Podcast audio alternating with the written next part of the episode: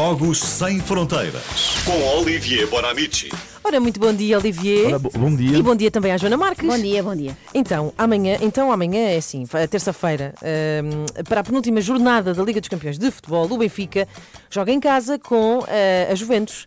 E vamos falar precisamente sobre esse clube, não é, Olivier? Vamos descobrir aqui algumas deles? hum, curiosidades. Qual é que queres? Benfica ou Juventus, Joana? Eu prefiro os ventos. Então é isso que vai acontecer. Pronto, então vai ser a Juventus. Pode ser só para fazer a vontade à Joana. Sim, Pode sim, ainda estou a recuperar. Pode ser.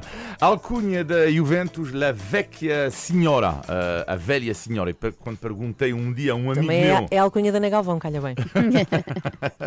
e quando perguntei um dia a um amigo meu italiano, adepto da Juve, porquê a velha senhora?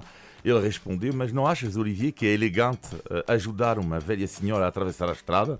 Por acaso eu respondi, sim, claro que é elegante, mas na verdade a Juve chama-se velha senhora porque a italiana é la Juve, feminino, e além disso é um clube antigo, nasceu no final do século XIX. Um clube que nasce no banco de um jardim, onde habitualmente nascem os beijos de amor, e Turim, em 1897, nasce então num banco a ideia de um clube, dois irmãos, os irmãos Carfari. E com a ajuda de uma dezena de amigos, nenhum deles tinha mais de 17 anos, daí o nome do clube, Juventus, que significa em latim juventude. Portanto, é por isso que se chama Juventus. Foram jovens que criaram o clube e chama-se assim. 2023, a Juve é o clube com mais títulos do campeão de Itália, 36 no total, e que é na Itália, segundo uma sondagem de 2018, o clube mais amado na Itália. 9 milhões de adeptos só na Itália. Logo a seguir, o Inter e o AC Milão eh, têm mais ou menos 4 milhões. É o clube mais amado, mas também o mais odiado. Outra grande curiosidade, a Juve, a Juventus de Turim não é o clube mais popular na cidade. Os turinenses apoiam, sobretudo, o clube do Torino FC. Isto é curioso, porque vocês vão para a cidade de Turim, falam da Juve, olha não, Torino.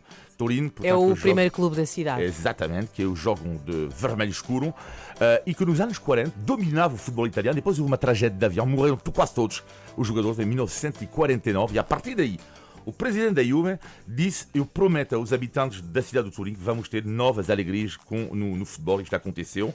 Eh, e quando vocês falam com um adepto da Juve, uma coisa que é impressionante, eles sabem eh, de cor a árvore genealógica de uma família, que é a família Agnelli. A família Agnelli, que desde 1923 eh, controla o clube.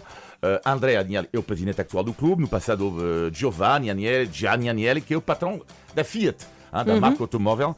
E isto é curioso na Itália, é que a Juve conseguiu cativar os operários, porque quando a Fiat se instala na, em Turim, vai contratar operários do sul da Itália. E eles vão apoiar este clube que é do norte.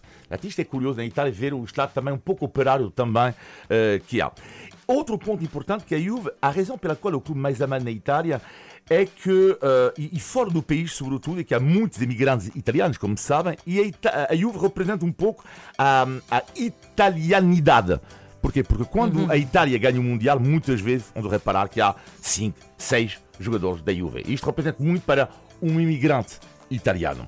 Alguns nomes para terminar dos, eh, dos grandes eh, que passaram pela Juve: Zoff, Buffon, Pirlo, Nedved, Platini, Del Piero, Roberto Baggio, Zidane e do lado português, três nomes, vários mais, mas Rui Barros, Paulo Souza e, como é evidente, Cristiano Ronaldo.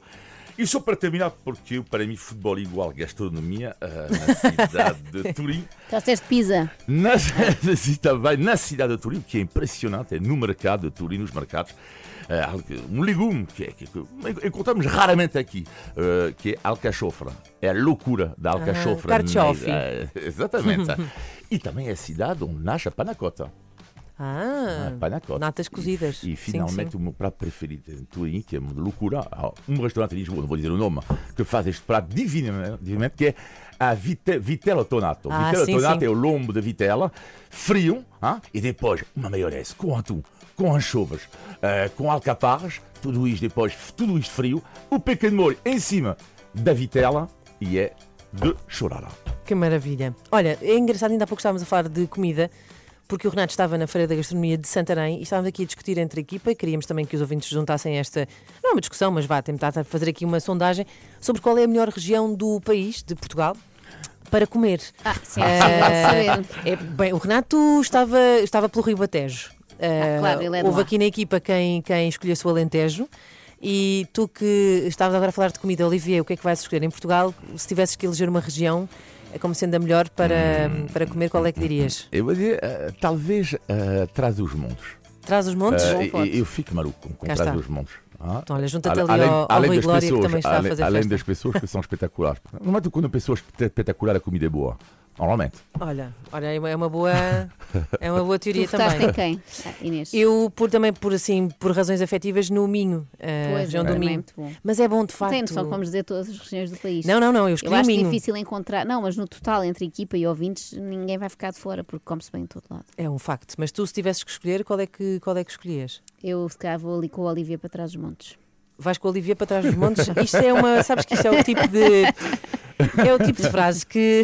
Tirada do contexto. Isolada e tirada do é. contexto é capaz de ficar eh, um, bocadinho, um bocadinho estranha. Mas, eh, mas tudo está bem. dito, está dito. É isso mesmo. Bom, resta dizer que o eh, Benfica Juventus, porque é Benfica Juventus, vai ser em casa do Benfica, é amanhã, terça-feira, às 8 da noite, se não me falha aqui a memória. Certo? Exato. Certíssimo. Exato. Beijinhos, Olivia, até quarta-feira. Até quarta. Às três da manhã.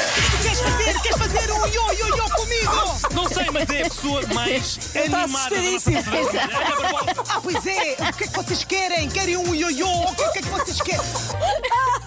Eu não quero nada. Vocês querem, querem um yo-yo? Vou começar a responder assim aos meus filhos: quando, mãe, dá, compra-nos um brinquedo. O que é que vocês querem? Querem um yo-yo? Eu não quero nada, Ana Barbosa. Eu estou com muito medo. Leve de mim o que quiser. Na Renascença.